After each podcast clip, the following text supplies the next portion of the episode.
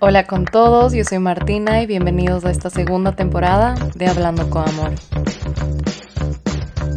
Wow, todavía no me creo que ya llegó el día de este primer capítulo de la segunda temporada. Primero que nada, gracias por estar aquí, qué emoción volvernos a encontrar casi un año después desde que lancé el último capítulo de la primera temporada. Hace unas semanas me di cuenta que el último salió el 5 de diciembre y que irónicamente se llamaba Volver a empezar. Un año después, literalmente volvemos a empezar y como dice el título, reinventarse una y mil veces.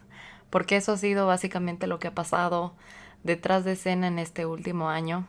Y siento que una de las lecciones más importantes que me ha dejado este 2021 es nunca tengas miedo a reinventarte. Si es necesario que lo hagas mil veces, pues hazlo mil veces si hay que hacerlo una vez más después de esas mil veces que ya lo hiciste, pues hazlo.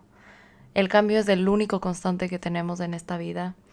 Los cambios son parte de quienes somos, es la esencia del ser humano, el ser humano es un ser cambiante. Entonces, reinventarnos es parte de nuestra naturaleza. Yo creo que muchas veces crecemos con este miedo de tengo que pensar de la misma manera por el resto de mi vida así me criaron, entonces yo no puedo cambiar mi mentalidad, estoy yo voy escuchando toda mi vida. Y no es así, porque si no cambiáramos nada, si tendríamos esos pensamientos o un solo pensamiento toda la vida, significaría que nunca estamos abriendo espacio para aprender. Aprender viene de la mano con cambiar. Cuando tú aprendes algo, probablemente cambias perspectivas, cambias pensamientos, cambias hasta actitudes que tú tienes sobre ciertos temas o acciones o lo que sea. Entonces aprender viene, viene de la mano del cambio. Y este último año ha sido lleno de momentos que me han permitido reinventarme.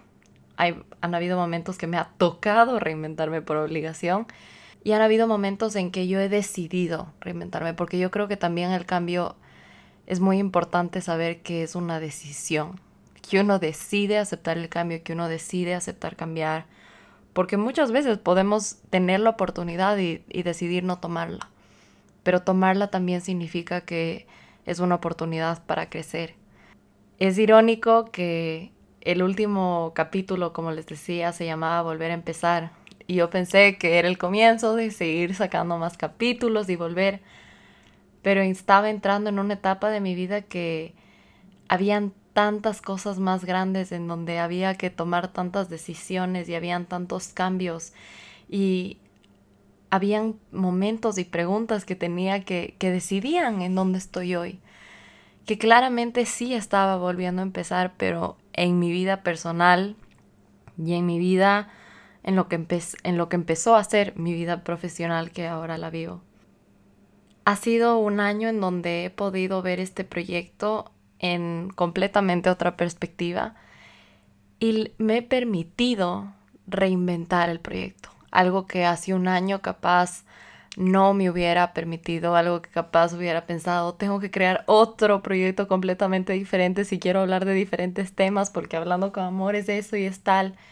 Hasta que un día de reflexión me di cuenta que hablando con amor no tiene un tema en específico, porque la vida en sí no tiene un tema en específico.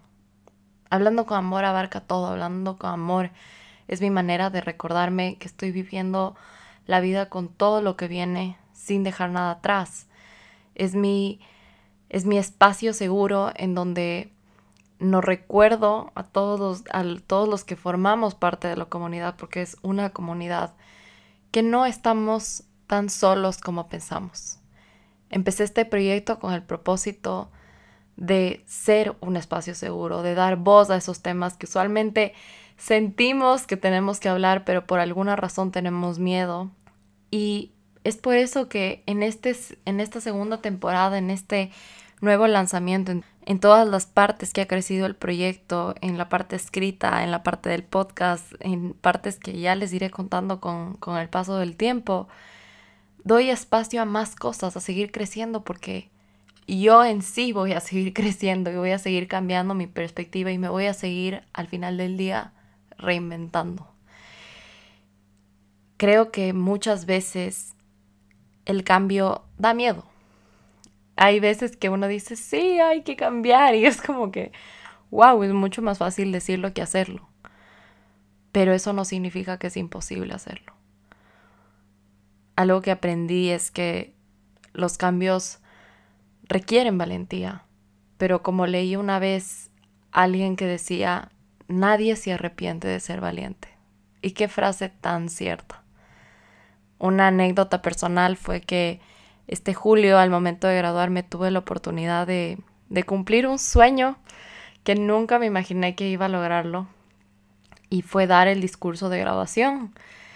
Y había tanta, sentía tanta presión porque es un momento no solo tan especial para mí, sino para todos mis compañeros, para las familias de mis compañeros. Y es un momento único que muy probablemente no se repita en la vida de cada uno, al menos de que alguien decida estudiar otra carrera. Pero me acuerdo que me pasé un montón de tiempo intentando buscar las palabras perfectas que les llegue a todo el mundo y que conecte con toda esa gente porque quería que sea un momento especial, porque a pesar de que yo estaba dando el discurso, el momento era igual de especial para mí que para ellos que estaban ahí sentados. Van a pensar que es mentira, pero ya tenía el discurso y a las 3 de la mañana del día anterior a la graduación leí el discurso y lo cambié casi todo, en un 70%. Me fui a dormir a las 6 de la mañana, dormí dos horas, pero cuando leí el discurso a las 3 de la mañana no me, no me cuadraba, decía, no, esto no, esto no me llena, no, no, no creo. Y algo en mí decía, cámbialo, pero una parte, otra parte de mí decía, ¿qué vas a estar cambiando el discurso a las 3 de la mañana? Ya está, déjalo ahí. Y al final cerré la computadora y me fui a dormir y a los cinco minutos la volví a abrir y dije, no, tengo que cambiarla porque, porque si no, no me voy a sentir bien cuando dé el discurso y no diga lo que quise en realidad decir.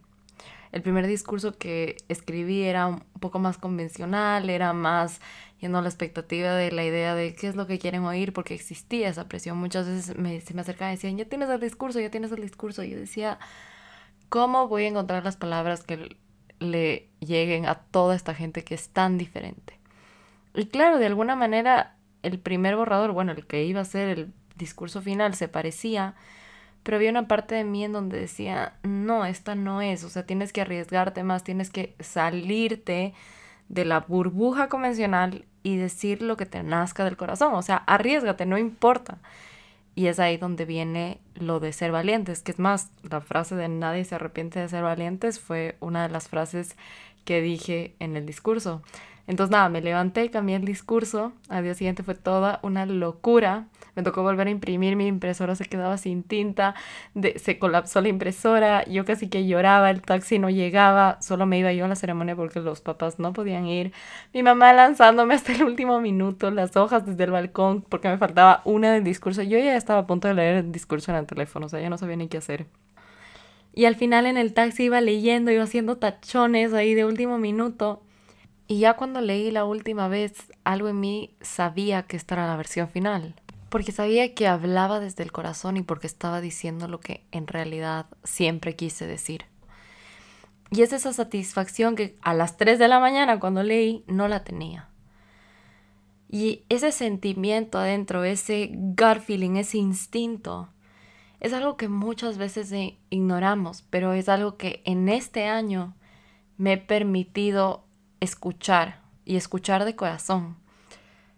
Yo una parte de mí que hace diferente este año, que viene con reinventarse, que viene con los cambios, es respetar los tiempos. Respetar los tiempos en los que uno se siente cómodo.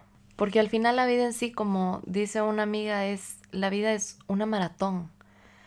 Entonces no es una carrera de un kilómetro, de cinco, de diez. Es mucho más, es una maratón eterna. Entonces, si sabes que es una maratón eterna, tienes que ir pensando en cómo no te vas a lesionar, cómo vas a lograr seguirla, qué, qué estrategia vas a seguir, en qué partes vas a caminar, en qué partes vas a trotar y en qué partes vale la pena acelerar. Pero al final del día todo vuelve a ir alternando entre diferentes métodos, estrategias y, y todo vuelve a las decisiones que tomas conforme vas avanzando. El entrenamiento para una maratón toma muchísimo tiempo. porque no es algo que de la noche a la mañana lo puedes lograr. Necesita dedicación, necesita paciencia, necesita disciplina y sobre todo necesitas escuchar a tu cuerpo, escuchar tus tiempos y saber que tus tiempos son tuyos y no lo de los demás. Siento que cuando en el proceso que tú te estás reinventando es inevitable a veces sentir que te quieres comparar con el resto, que quieres decir, ay, pero esta persona está haciendo esto y yo estoy quedándome atrás. Y ahí es ahí cuando uno creo que se tiene que recordar que esa persona está corriendo su propio maratón y tú estás corriendo la tuya. Y es más, puede ser que ni siquiera sean maratones, sino simplemente diferentes carreras. Y la vida de cada persona es una diferente carrera. Puede ser que la tuya sea una maratón, la mía una media maratón, la de la persona de al lado una 10K y la de la persona de al lado una triatlón. Pero en ningún momento se te pide que corras la carrera del resto, sino que te enfoques en la tuya. Es como cambiarte, quererte cambiar de carril sin sin regresar a ver si viene gente, que te puedes chocar, que te puedes caer. Y en este año hubo muchas veces que yo me quería cambiar de carril y que decía, ya, tengo que sacar ahorita un podcast, que tengo que publicar tantas cosas. Pero una parte de mí sabía que si sacaba lo loco y si sacaba por apuro, después a la larga no iba a ser rentable, no iba a ser no iba a ser duradero y yo tenía que preguntarme qué quería de hablando con amor, que sea duradero. Y son estas pequeñas preguntas que creo que uno se tiene que hacer en decir, ¿qué quiero a la larga? Siempre digo que de las conversaciones más importantes y de las que siento que más me aportan y me suman son las que tengo con mi hermana Emilia, que afortunadamente vive conmigo. Entonces tenemos bastantes conversaciones. Y en una de esas me hizo reflexionar sobre las preocupaciones. Estaba en esos momentos en donde me quería cambiar de carril y habían todas estas preocupaciones en mi cabeza y ella me decía que algo que le ayudó muchísimo es que cuando tenía esas preocupaciones ella se preguntaba a sí misma, ¿esto me va a afectar en cinco años? Y que eso le ayuda un montón a imponer en perspectiva. Y nunca me había planteado así mis preocupaciones y fue una manera automática de cambiar cómo ver las cosas. Entonces ahora me pregunto un montón de cosas y digo, ¿esto me va a afectar en cinco años? ¿Esto me va a importar en cinco años? Y algo que sí me va a importar en cinco años es hablando con amor. Entonces, por esa misma razón no quería hacer las cosas a lo loco, por esa misma razón quería darme mi tiempo, quería darme el espacio para poder pensar tranquila, ver las cosas desde diferentes puntos y también pensar las cosas muy bien, o sea, ir a la larga, pensar esto sobre todo como esta maratón, ¿no? De cómo todo va a futuro, cómo hago que dure a futuro, qué tengo que hacer, cuánto tiempo significa que tengo que invertir, cuánto esfuerzo, cuánto material, qué, qué es lo que toma de mí para que esto dure. Porque las cosas que uno quiere que duren, ya sean proyectos, amistades, relaciones, todo lo que hacemos. Si tú quieres que algo dure, lo cuidas. Estás pendiente, trabajas en ello, no lo dejas ahí. Es igual que una planta, o sea, si tú quieres que viva, le pones agua, le das luz, le hablas con cariño, estás pendiente. Y sorry que les hable de plantas, o sea, se nota que tengo el cuidado de una planta muy presente ya que me acabo de convertir en madre de plantas y tengo los cuidados on top of my head.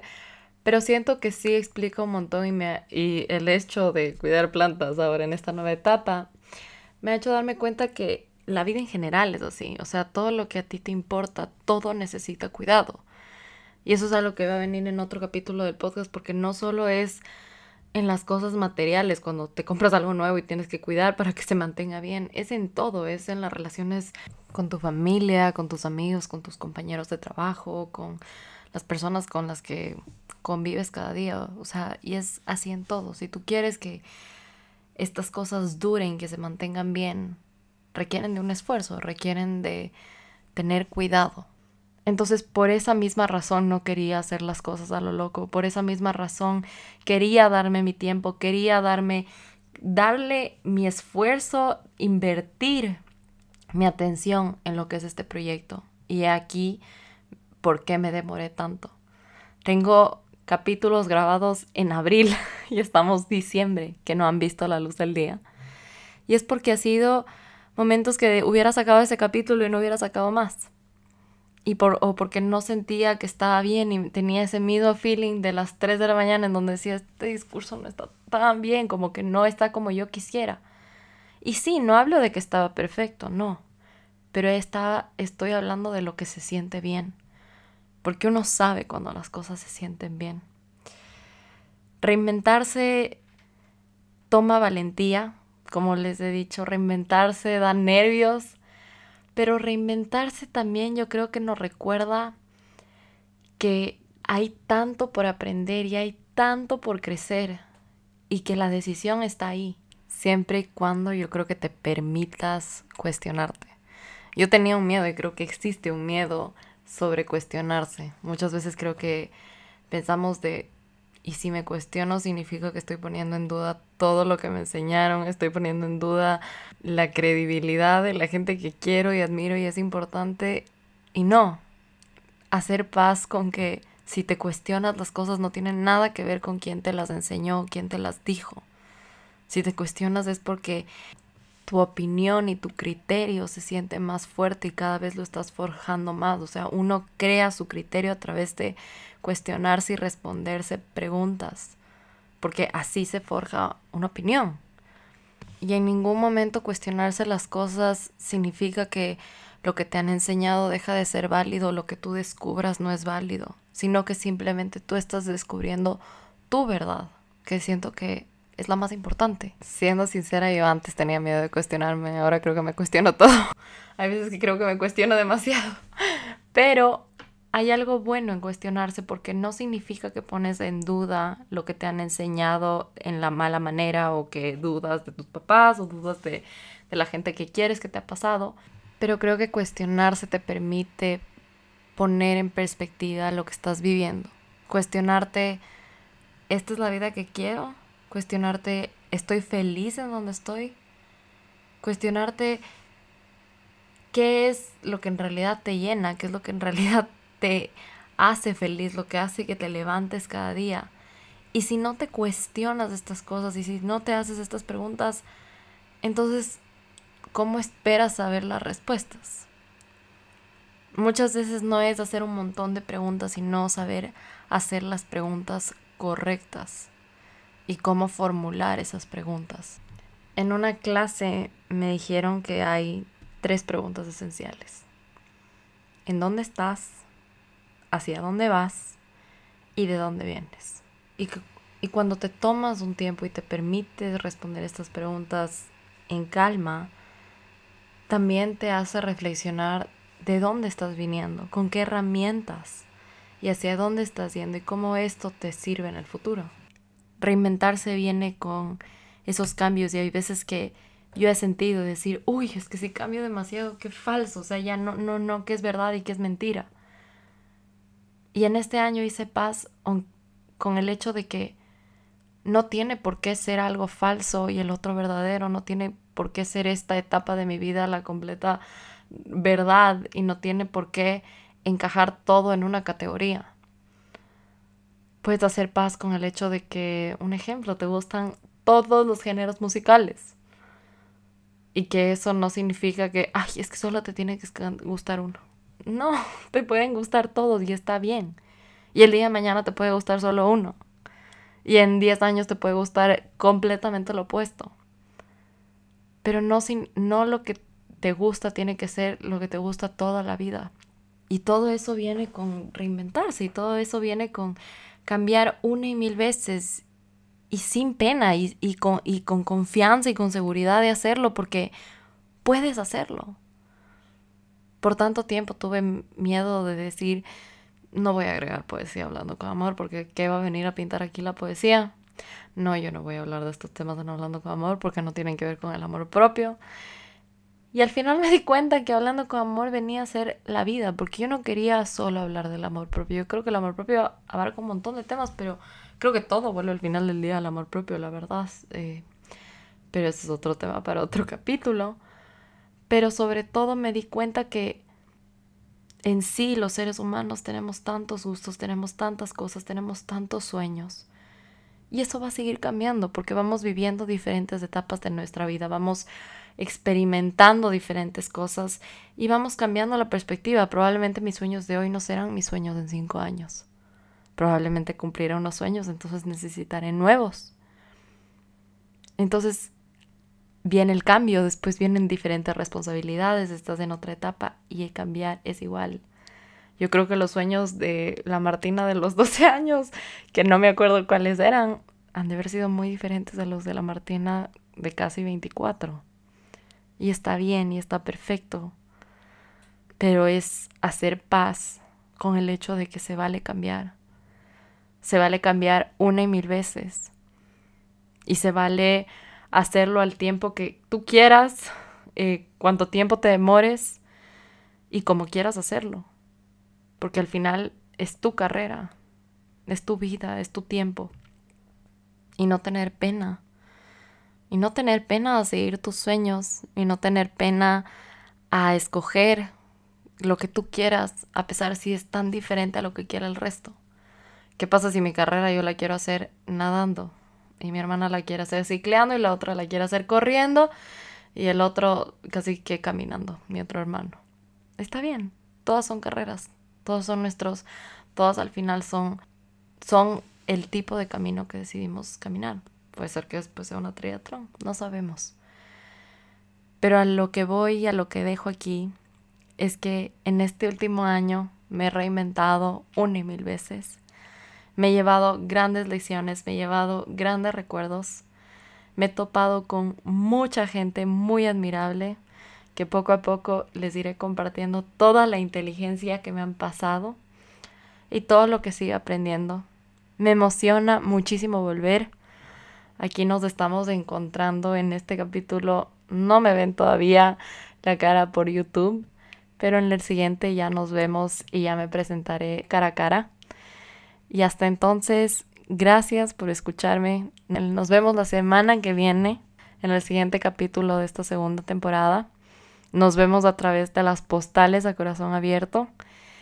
Y nada, quiero leerles, quiero escucharles. Esta comunidad, como les he dicho desde el día uno, no es mía, es nuestra. Y gracias por estar aquí. Qué lindo se siente volver y volver para quedarse.